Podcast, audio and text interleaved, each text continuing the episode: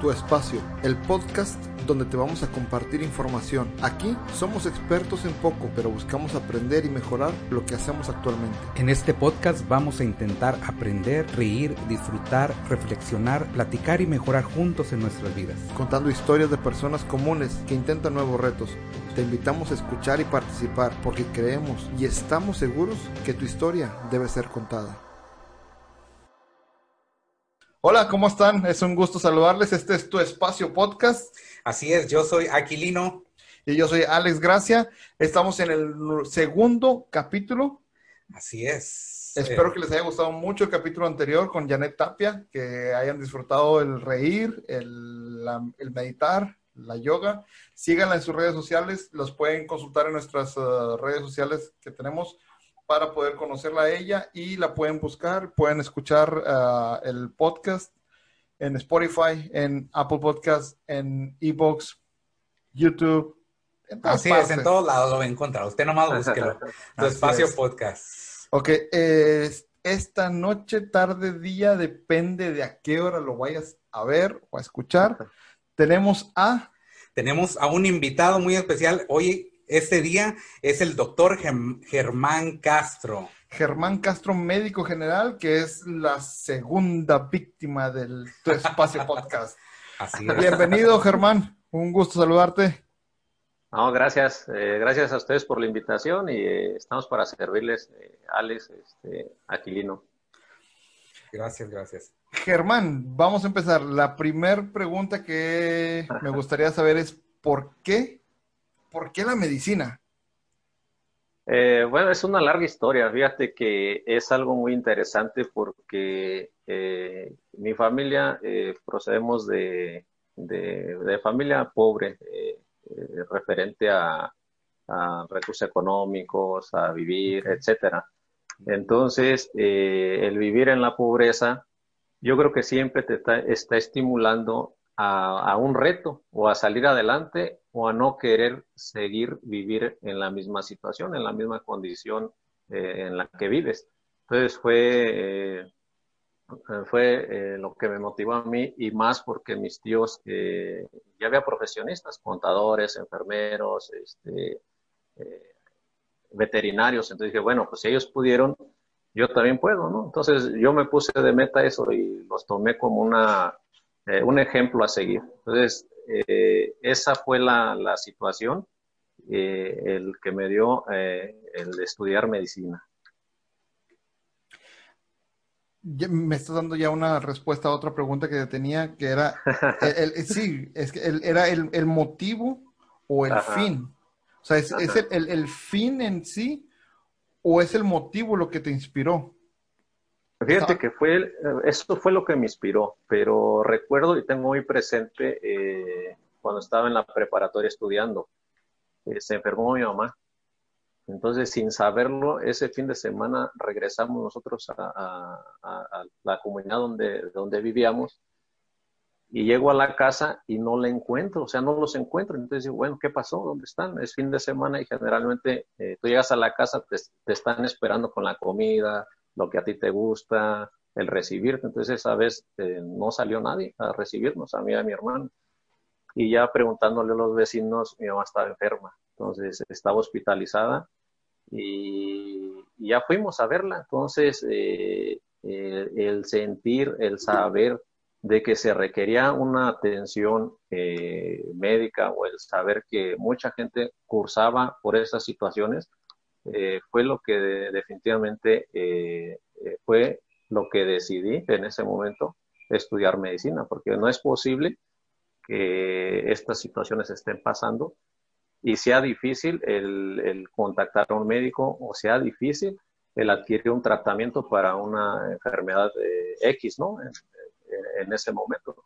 Entonces se ve la necesidad y yo creo que es algo que también influyó o se tomó la decisión definitiva de, estudiar medicina. ¿eh? Desde muy joven, desde la preparatoria. Sí, así es, desde la preparatoria. Hay diferentes contextos, Germán. estamos hablando, tú estás en México.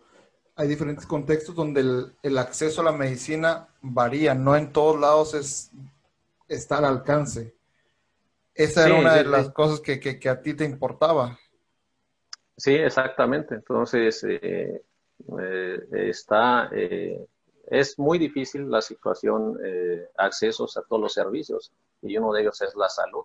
Entonces, prácticamente seguimos en, situaciones, en comunidades que no hay acceso a la salud, a pesar de que el gobierno se esté esforzando por mantener a los médicos pasantes en los centros de salud.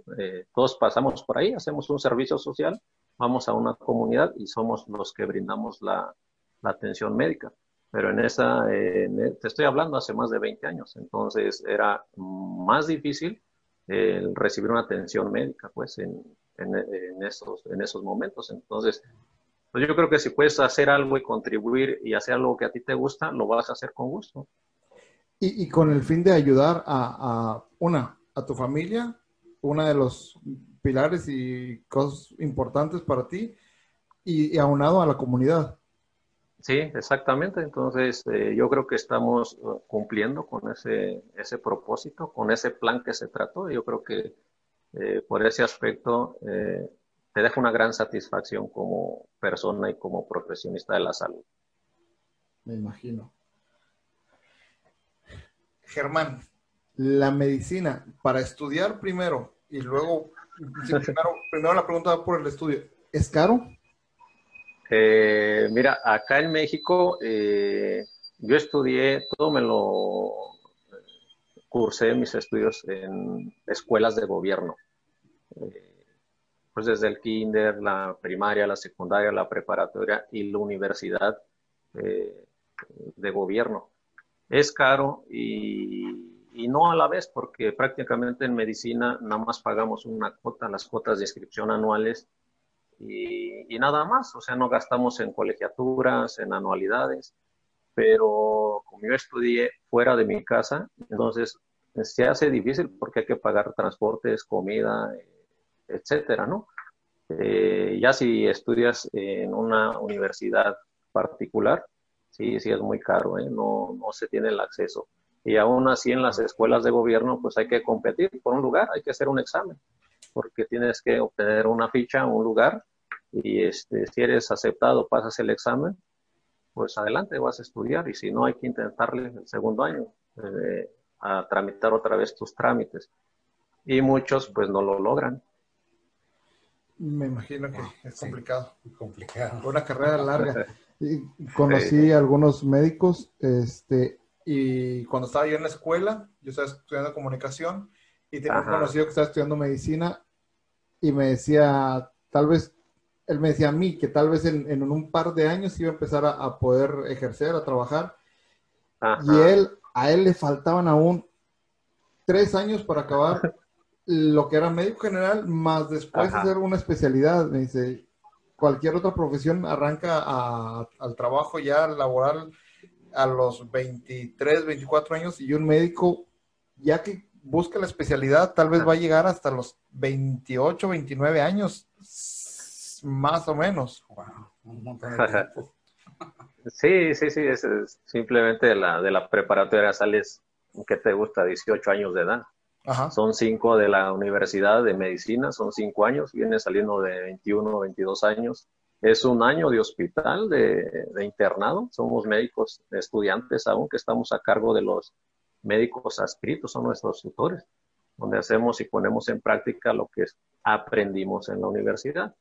Al concluir ese año, eh, nos vamos a, como te mencionaba anteriormente, a un centro de salud, a una comunidad. Entonces es un año de servicio social.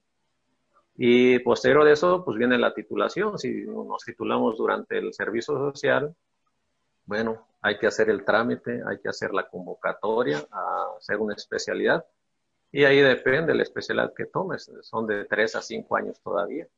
Y si haces una subespecialidad, pues ahí varía uno, dos o tres años más. Entonces, pues sí, la preparación es larga, es mucho tiempo, y efectivamente, como tú lo mencionas, es una carrera que empezamos a trabajar a mayor edad, ya cuando quizás eh, un arquitecto, un abogado, un ingeniero en sistemas, comunicación, ya esté establecido y nosotros no. Entonces, Eh, pero es muy satisfactorio, ¿no? Es lo que te gusta, como en todas las eh, profesiones, yo creo que te gusta, es tu pasión, y pues, le vas a poner empeño y vas, vas a hacer lo que a ti te gusta. Eso es importante, hacer lo, lo, lo, que te gusta. Si la medicina te, es una, una cuestión que te apasionó y principalmente veías el punto de ser un apoyo para la comunidad y para la familia, creo que eso, es un buen, un buen factor. Exacto.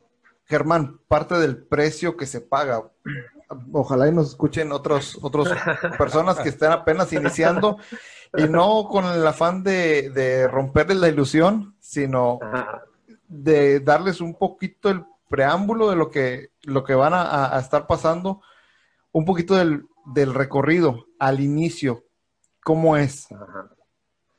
Pues fíjate que yo creo que todos cursamos por la preparatoria, donde que te ibas en, bueno, en mis tiempos era vamos a la disco, ¿no? Eh, y había tiempo de hacerlo. Pero al entrar a la universidad te privas de muchas cosas, porque no hay fiestas, no hay cumpleaños, eh, no hay bautizos, este, no hay festejos, entonces no puedes acudir a fiestas, a bailes, eh, quinceañeras, etcétera, reuniones familiares, porque es muy demandante la carrera de medicina. Entonces, así es, y pues imagínate, de los 18, 19 años hasta los 35, 38 años, te privas de muchas cosas. Pero yo creo que viene una, satisfacción muy grande porque vienen las, las recompensas después de ese sacrificio que estás haciendo. Pero yo creo que nos gusta eh, y luego vienen pues todas las recompensas que podemos obtener. ¿Cuáles son las recompensas? Eh, mira, yo primeramente te, te, limitas, no sé, un ejemplo, eh, la familia. Pero yo creo que después de salir te da una recompensa el convivir, el estar con ellos, el ayudarlos, eh, el saber que hiciste lo que a ti te gustaba. Y como médicos yo creo que estamos al servicio de los demás y eso compensa el, ver sano a una persona, el salir de su padecimiento, de su enfermedad eso te llena de satisfacción. Entonces, es algo que tú haces, que tú aportas, eh, que lo haces eh, apasionadamente en tu trabajo y es una satisfacción enorme. Eh, sí, los amigos te dicen, oye, pero es que hay esta fiesta, que vamos, etcétera. Entonces, bueno, pues entiendes que no puedes ir porque al día siguiente tienes examen o tienes guardia o saliste de guardia y lo que quieres es dormir media hora, una hora, entonces no se puede andar de fiesta.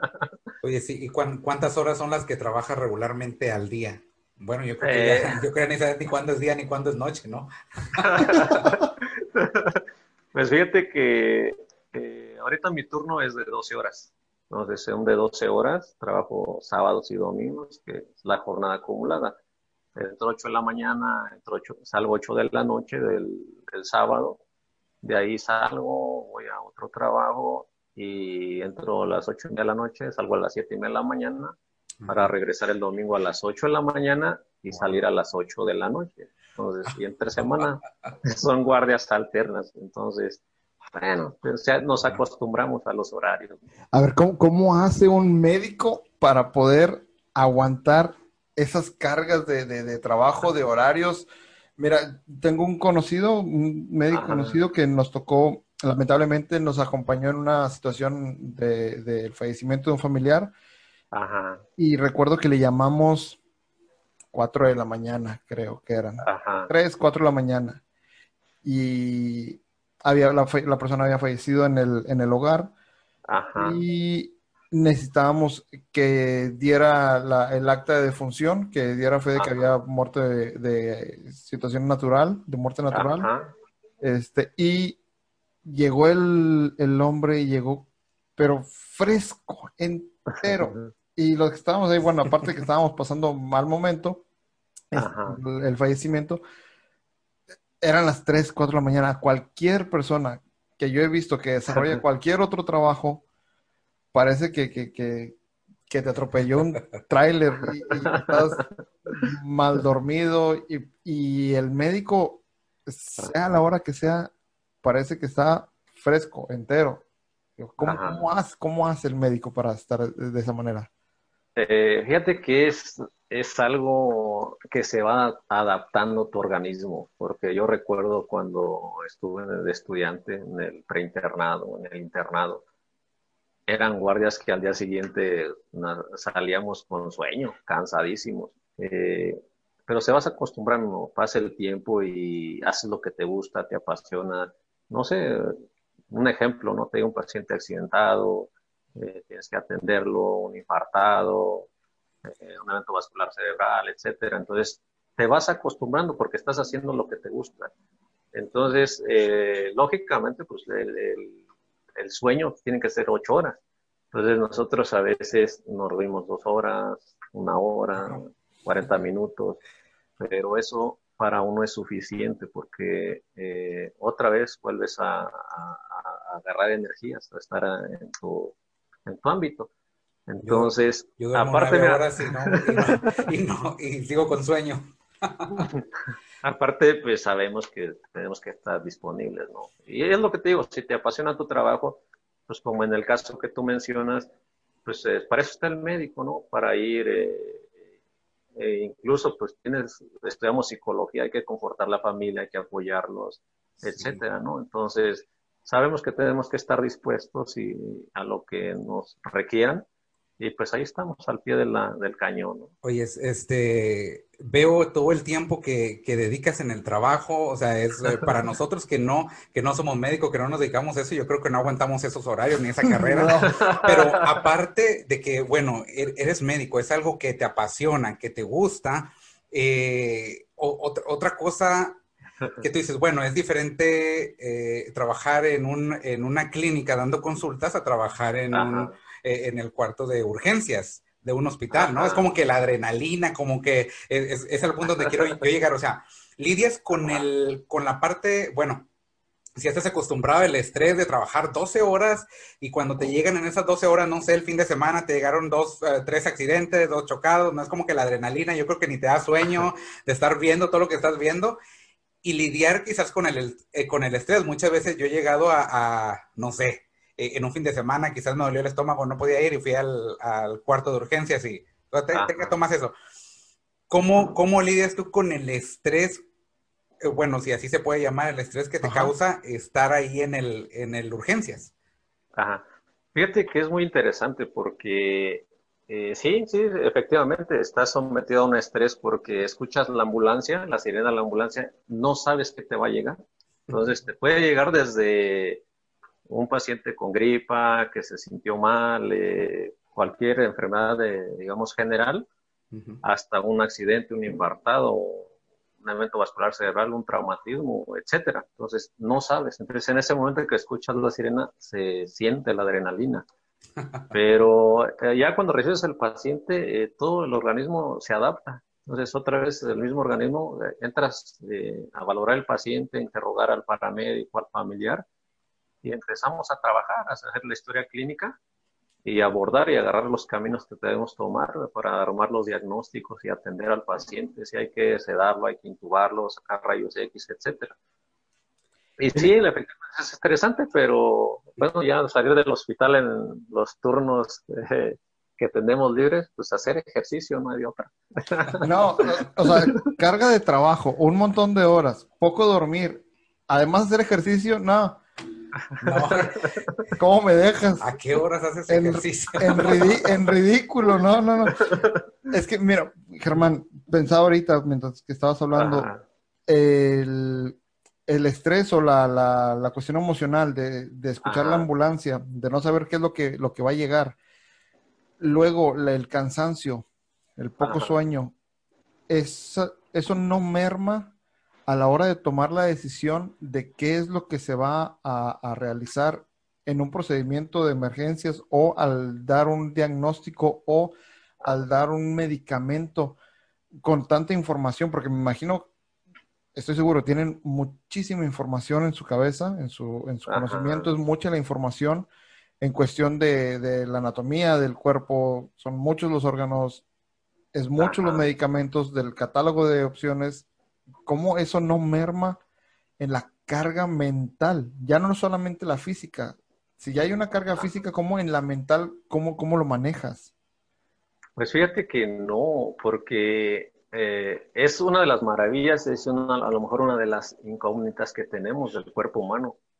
Dios creó al, ser humano y nos dotó de todas las capacidades necesarias para, razonar, para salir de estrés, para salir de una emoción, la que tú quieras, estrés, este, depresión, ansiedad. Eh, y aprendemos, aprendemos a, llevar las cosas y precisamente para eso es la historia clínica, el interrogatorio que hacemos nosotros para, para guiar los diagnósticos y tomar las decisiones eh, ante la enfermedad que, que, estamos tratando. Entonces, eh, es algo muy interesante que quizás a lo mejor no hay una explicación como una receta, ¿no? De cocina o X cosa. Sí. Pero es algo muy padre, o sea, se toman las decisiones, esto, lo otro, se abordan los pacientes. Y al fin y al cabo... cuéntanos una historia de alguna decisión que hayas tomado en un paciente, no sé, cuando llega una ambulancia te dices, ah, bueno, bueno, pues llegó con un dolor de estómago, ¿no? Y pues ya le pusimos algo y ya se compuso, ¿no? No era como lo que esperaban, ¿no? Pero ¿qué, una de las decisiones que tú recuerdes así complicadas que tú dices, bueno, vamos a meterlo a cirugía, no sé cuál será la más complicada, pero cuéntanos algo de alguna decisión complicada en el momento que tuviste que tomar. Eh, pues fíjate que, eh, como te menciono, llegan desde cosas muy simples, un ejemplo, un dolor abdominal, en el abdomen, pues hay infinidad de cosas o de patologías eh, que hay que pensar. Está el hígado, está la vesícula, están los riñones, ureteros, este, está la próstata, hay intestino delgado, intestino grueso, está el vaso, está el páncreas, o sea, hay muchas cosas complejas. En las mujeres, pues más, está el útero, los ovarios, entonces hay más cosas que debe de pensar uno. Entonces, el interrogatorio es, es, fundamental porque de acuerdo a, las, a los signos y síntomas que presenta el paciente, pues no es lo mismo diagnosticar una apendicitis, que es la inflamación del apéndice, a una, a una colecistitis, que es inflamación de la vesícula o piedras en la vesícula. Entonces, hay datos muy específicos de cada una. las dos te dan dolor abdominal, pero el dolor abdominal es diferente en cada una. Entonces, hay que pedir estudios de laboratorio, ultrasonidos, este, las interconsultas a cirugía. Entonces, cuando tomamos las decisiones, ya, ya eh, el interrogatorio se dirigió y ya sabemos hacia dónde vamos para pedir las interconsultas y hacer los abordajes este, quirúrgicos. Germán, para, para quienes nos escuchan, este, me gustaría que nos aclares qué es una urgencia realmente. Hay veces que, vamos a las emergencias, a la urgencia, y realmente no lo es. Y estamos interfiriendo en, otro paciente que realmente está pasando por una situación de urgencia. Y por desconocimiento estamos ahí y no deberíamos estar estorbando a una situación realmente grave. Sí, mira, la urgencia es todo aquel padecimiento médico que compromete la vida o la función de un paciente o de, un ser, de un individuo, de un ser vivo en este caso. Eh, y nosotros manejamos, eh, hay algo que se llama triage hospitalario. Eh, lo basamos en los colores del semáforo verde, amarillo y rojo. Entonces hay enfermedades que entran en verde, que por ejemplo es una gripe común, un resfriado común, un dolor de muelas. Que le en un amarillo. Ese no es urgencia. Esa no es urgencia. O sea, merece una consulta, una atención, pero no es algo urgente. Eso eh, puede esperar. Eh, te pongo el otro panorama. A lo mejor llega aquí Lino con una fractura, con una deformidad del antebrazo, de la muñeca. Bueno, eso lo meteríamos en el, en el color amarillo, que es prioritario al verde. Pero a lo mejor llegas tú, que andabas en la bicicleta en el cerro, etcétera, llegas con la misma tipo de fractura que Aquilino, pero la tuya se salió el hueso. Entonces, esa entra en rojo, esa es una emergencia. Entonces, eh, tenemos ese catálogo, ese triage hospitalario, donde hay un, personal recibiendo y atendiendo a las, a las personas. Él los cataloga, entonces dice, bueno, tú eres verde, tú eres amarillo, tú eres rojo. El rojo entra primero, se atiende, definitivamente nadie contradice eso, se atiende, después sigue el amarillo y después sigue el verde. Es cara, es caro atender la medicina, o sea, tenemos una, una, una relación de decir, es que me siento mal y si voy al médico va a ser caro. ¿Por qué tenemos esa concepción? Eh, mira, eh, yo creo que depende de dónde sea, dónde se atienda, porque, por ejemplo, la, aquí en México, pues está el ISTE, está el IMSS, está la Secretaría de Salud. Eh, ISTE, IMSS eh, son derechohabientes. Eh, lógicamente, el manejo es diferente cada institución. Si tú vas por un dolor de muelas a una institución, pues te van a dar el tratamiento al momento y al día siguiente tienes que acudir a tu clínica familiar para completar el tratamiento. Y, por ejemplo, la Secretaría de Salud, eh, pues no se cobra, eh, es, es, una atención médica gratuita. Tiene acceso pues toda la gente que no tiene una derecho a audiencia, es el apoyo que tiene pues el gobierno federal hacia la población pues en general. Entonces, eh, institucionalmente no es caro, yo creo que no hay costos porque el seguro, el ISTE de tu nómina te están quincenalmente quitando el porcentaje para cubrir esas cuotas. Entonces, ya pagaste esa atención. Cuando tú vas, tú ya estás pagando tu, tu atención médica desde que, un ejemplo, hace cinco años trabajas en una empresa, pues hace cinco años estás, estás pagando tu seguro. Entonces, ya cuando tú vas a recibir la atención, pues no tiene costo porque ya, ya, ya está cubierto en tu nómina. Exacto. Y la población en general, como no tienen algún derecho a audiencia, pues es, es, es, gubernamental, es federal. Entonces, lógicamente hay cosas que no hay, pues, que las tendrán que aportar el medicamento, etcétera, pero digamos es una cosa mínima a que vayas a un particular, es totalmente diferente. ¿Actualmente laboras para hospital de gobierno o particular? Sí, hospital de gobierno. ¿Un médico de hospital de gobierno se atiende en medicina de gobierno o se atiende medicina privada? O se atiende solo. O sea, atiende. Pues mira, yo creo que afortunadamente eh, soy médico. Eh, tengo familiares también que son médicos. Eh, y nosotros nos atendemos. yo creo que comprendemos lo que es una urgencia, una emergencia, una consulta general eh, pero si se requiere el tratamiento hospitalario, pues yo creo que sí, no hay ningún inconveniente de, atendernos en nuestro hospital, ¿no? O sea, afortunadamente yo tengo seguro, tengo IN y, y tengo ISTE, entonces pues bueno, sería atenderme. ¿Y, también vas a las ¿Y también vas a las consultas por dolor de garganta o no? no, porque ahí no, me el solito se... Si voy a utilizar mi seguro, voy a ir a consultar porque me duele la garganta. si me duele la garganta, ¿te puedo hablar? claro que sí, con todo gusto. ¿Cómo, ¿Cómo estás viviendo este tema del COVID, de la contingencia, que está presente en todos lados? ¿Cómo lo está viviendo localmente en, Michoacán? Eh, mira, eh, estamos eh, muy al, al, pendiente, muy atareados de ello, ¿no? Porque hay casos, siguen, continúan en menor cantidad, pero los hay. Pero ahorita por la verano que estamos ya, ahorita aquí en Michoacán, o yo creo en todo el mundo, también es tiempo de influenza. Entonces, en Michoacán, nosotros aquí donde vivimos, es una área donde hay dengue. Entonces, eh, la situación y el temor del gremio médico es que se combine, un ejemplo, COVID con dengue o dengue con COVID. Entonces, estamos ante una situación que esperemos no tenerla porque estaríamos tratando dos patologías en un mismo paciente y es algo complicado. Sí, porque aparte de las medidas sanitarias que tenemos, o sea, a tener un paciente con COVID, pues tienes que traer tu mascarilla N95, tu protección ocular, los gogles, eh, overol, este, careta, etcétera, ¿no? Entonces, por la alta contagiosidad que hay eh, de este virus. ¿Es cercana una posibilidad de la, de la vacuna de una manera real? Hay, eh, muchas, hay muchas notas que, que, salen, que se dice que ya está cerca, que para el primer trimestre del próximo año. ¿Tú cómo lo, lo, lo analizas? ¿Cómo lo ves? Eh, mira, ojalá, ojalá, ojalá sí haya una vacuna porque es necesaria. Entonces, si recordamos cuando empezó la influenza, los casos, los pacientes se ponían graves y se complicaban.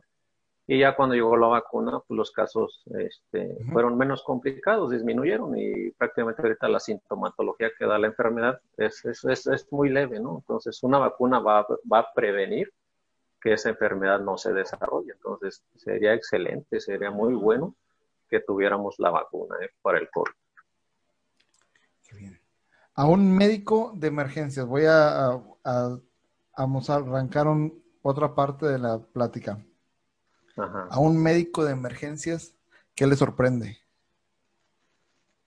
Eh, pues yo creo que ya nada. ya todo lo que ves en la urgencia ya nada te sorprende, ¿no? sí, es que, tío, a lo mejor ya hemos visto muchos infartos, muchos traumatismo de cráneo. O sea, ya vemos, la, ya estamos acostumbrados a ver las patologías como cotidianas o, o muy comúnmente, pues. Entonces, eh, pues yo creo que no, eso lógicamente el COVID pues es algo nuevo, que no estábamos acostumbrados a ello, pero han pasado los meses, han transcurrido el tiempo y este, pues estamos atendiendo a los pacientes con las medidas sanitarias correspondientes, pero pues es algo nuevo que, que no sabíamos. ¿no? pero, perdón que te interrumpa, de la vida en general, fuera del cuarto de urgencias, de emergencias, ¿qué te sorprende del mundo? Ah, pues, ¿qué te diré? Pues yo creo que eh, el que no seguimos, la, eh, bueno, hablando de la salud, ¿eh? yo creo que me sorprende el que estamos ante una pandemia y muchos no hacemos caso de las recomendaciones, de los cuidados que debemos de tener para que no se propague más o, limitar pues los contagios. Yo creo que es algo que llama la atención y que debemos de estar al pendiente de, de estas situaciones. Entonces, por algo eh, las recomendaciones se hacen y por algo hay gente que se dedica a, estudiar estos casos, epidemiólogos y gente experta en, el ámbito, en el tema. Que nadie sigue las indicaciones y todos andan aquí para allá sin cubrebocas. Mira que acá, acá estamos, estamos en Texas, acá en Houston, en Houston, Texas, y realmente traemos una pachanga todo lo que da, para todos lados. Eh, sí, para, qué, ¿para qué decir que, no andamos todos en la calle, andamos mucha gente, realmente? Es por, pudiéramos decir, en un inicio decíamos la excusa es que es por el trabajo.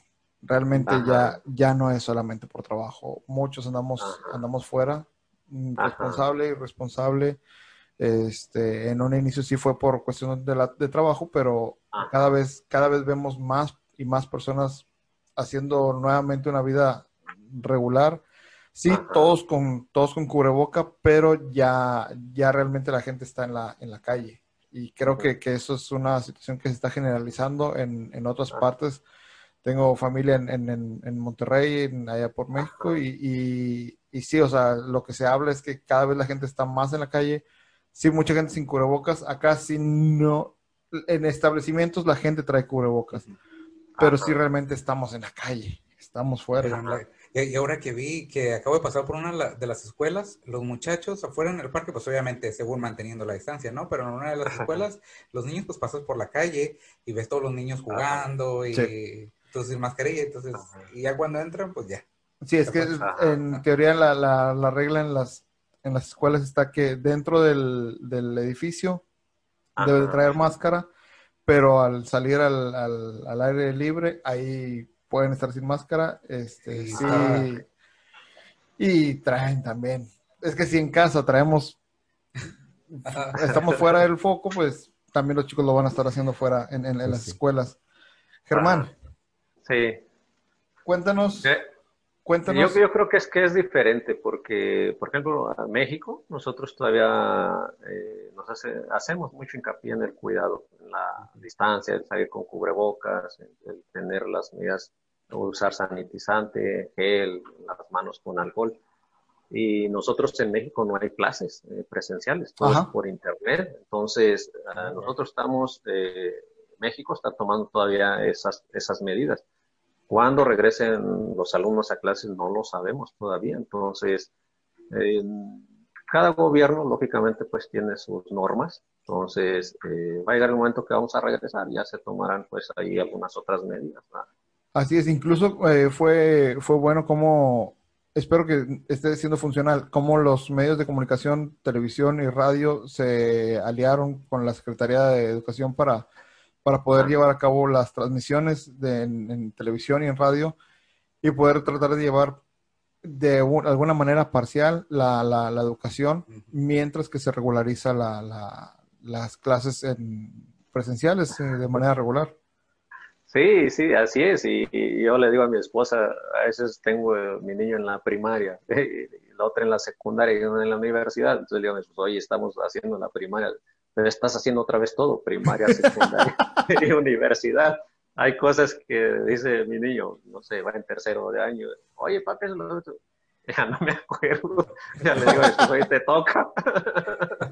Ah, bueno, yo ahí sí, yo también paso con, con, mi hija, o mi hijo también está en la universidad, pero con mi hija que está en secundaria, igual ahorita tenía unas dudas y, yo me puse mejor a lavar los platos, dije, no, yo ya no me acuerdo de mi esposa y mueve mejor la cuestión de las matemáticas y ella se puso a apoyar a mi hija ahí.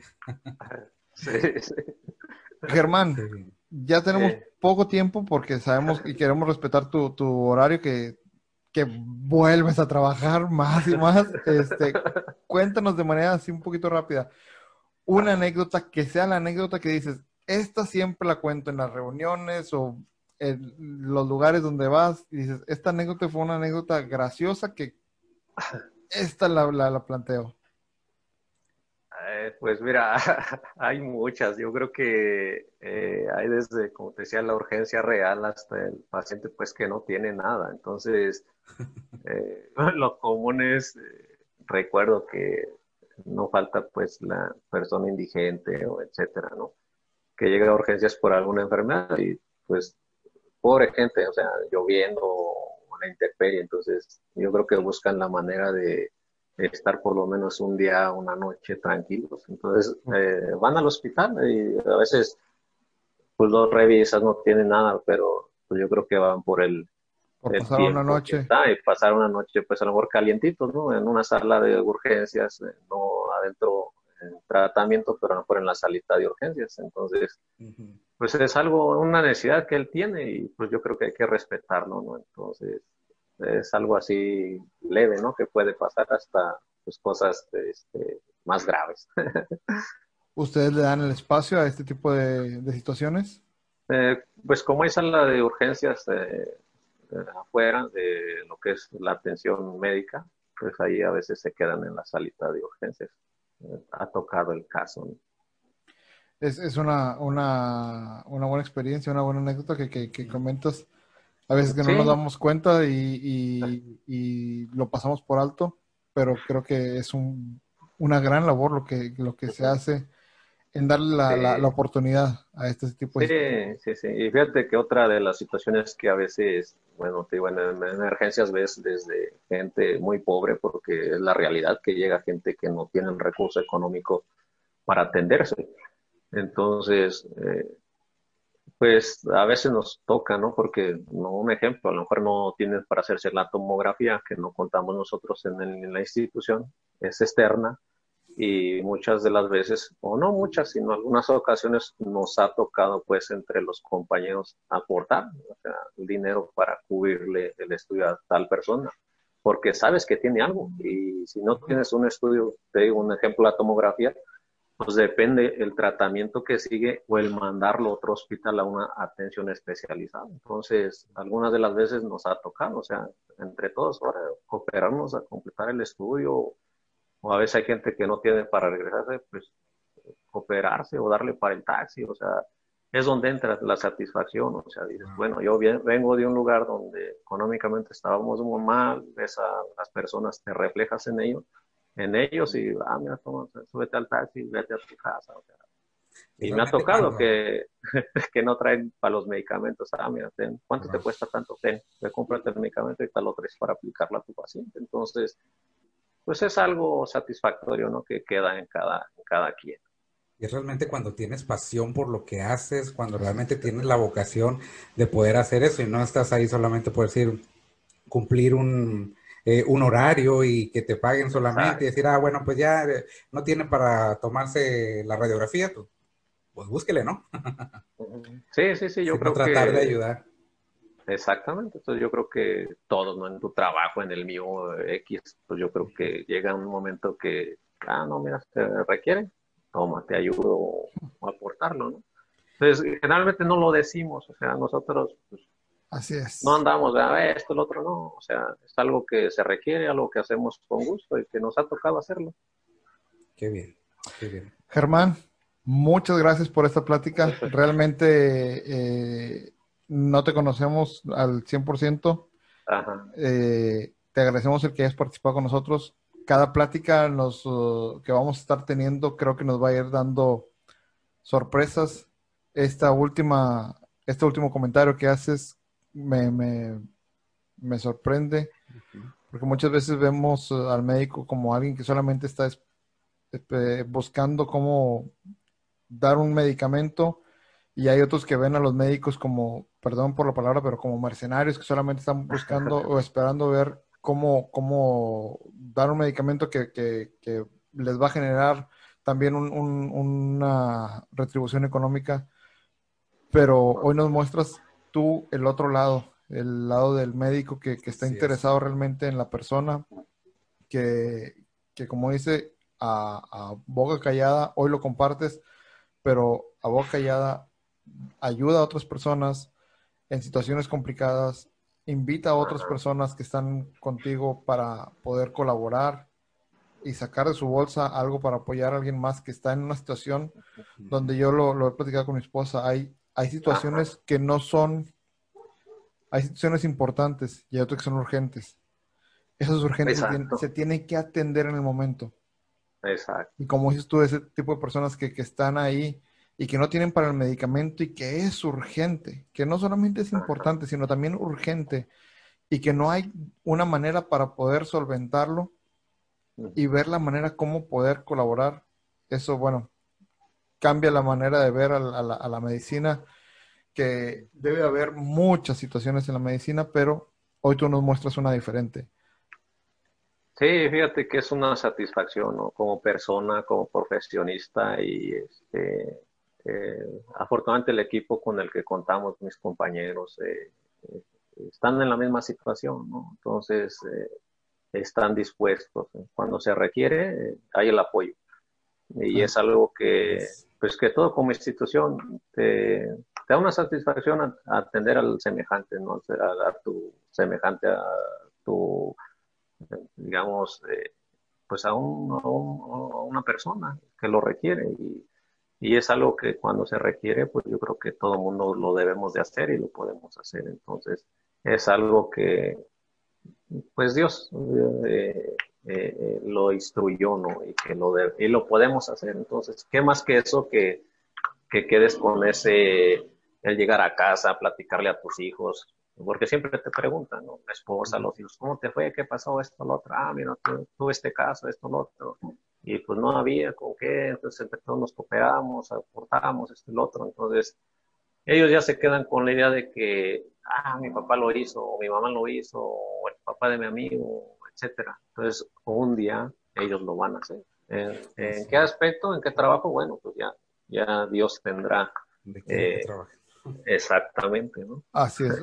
eso, eso marca, marca la pauta del hogar y, le da forma a, nuestras familias, a nuestros hijos, esas uh, situaciones que, intentamos no por, uh, por vanagloria ni por el aplauso, sino por, uh, por ayudar a un semejante.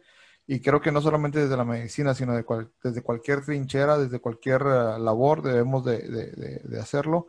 Y, hoy tú nos, nos, das uno de los ejemplos, uno de los ejemplos de cómo, de cómo realizarlo. No, no es con, con, una algo magnífico, sino algo que, que es un, algo pequeño, pero que es necesario en el momento. Sí, exacto, porque ahí depende la vida de un paciente, ¿no? de un semejante, entonces depende la vida, hay que tener un tratamiento, hay que eh, tener un diagnóstico definitivo y si lo podemos atender, lo atendemos, si no, se deriva a otra institución. Así es. Entonces, bueno, hay que ayudar, los invito. Muchas gracias, Germán, que tengas un excelente día, tarde, noche. me, me quedo con esta como estamos grabando a un horario, no sé a qué, hora, a qué hora nos van a escuchar o ver. Por eso digo mañana, tarde o noche. Pero a ti te doy las gracias por habernos acompañado, Germán. Si gustas, puedes compartir tus redes sociales. Si hay alguien que está interesado en hacerte alguna pregunta, te puede buscar eh, y hacerte alguna pregunta en específico. Sí, mira, generalmente no sé qué red, eh, Facebook, este, electrónico. las que manejes. en Facebook me pueden encontrar como Germán Castro, así está mi Facebook. Y en correo electrónico, minúsculas, corrido, germáncastro23, arroba hotmail.com. Eres de los de la vieja escuela, así como yo de Hotmail. ya, ya, ya poca gente usa Hotmail. Yo todavía, mantengo mi primer correo de uh, hace un buen de tiempo. bueno, pues muchas gracias, doctor Germán Castro, por estar con nosotros y compartir tus historias, tus vivencias con nosotros aquí en tu espacio podcast. Muchas gracias. Esperamos que te vuelvas a, conectar algún día con nosotros más tarde y obviamente pues hay muchos temas que en los que podemos abordar contigo y pues nos quedamos cortos el día de hoy para poder platicar porque yo sé que hay muchas cosas que, que, quisiéramos preguntarte y que tú quisieras responder, pero pues bueno, el tiempo, el tiempo. Pero... Yo, me, quedé con unas cinco preguntas más que nos hubieran dado una media hora más, pero Entendemos que, tienes compromisos. Este, te agradezco bastante, Germán, el, la, plática que tuviste con nosotros. ¿Gustas compartir algo más? Sí, no, darle las gracias a ustedes por la invitación, Alex, Aquilino. Eh, es algo, bueno, eh, muy satisfactorio haber platicado, tener esta pequeña charla. Como dices, pues hay temas infinidades, ¿no? De medicina que compartir, que, que, que se pueden abordar. Y pues eh, les doy las gracias a ustedes por la invitación que me hicieron. Excelente. A todos los que llegaron hasta este momento del podcast, gracias por haber escuchado. Si te gusta tu espacio podcast, la mejor manera de ayudarnos es compartiendo el podcast con tus amigos. Todos los episodios los podrás encontrar en Spotify, Apple Podcasts y en nuestra página de internet tuespaciopodcast.com. Nos vemos en el siguiente episodio.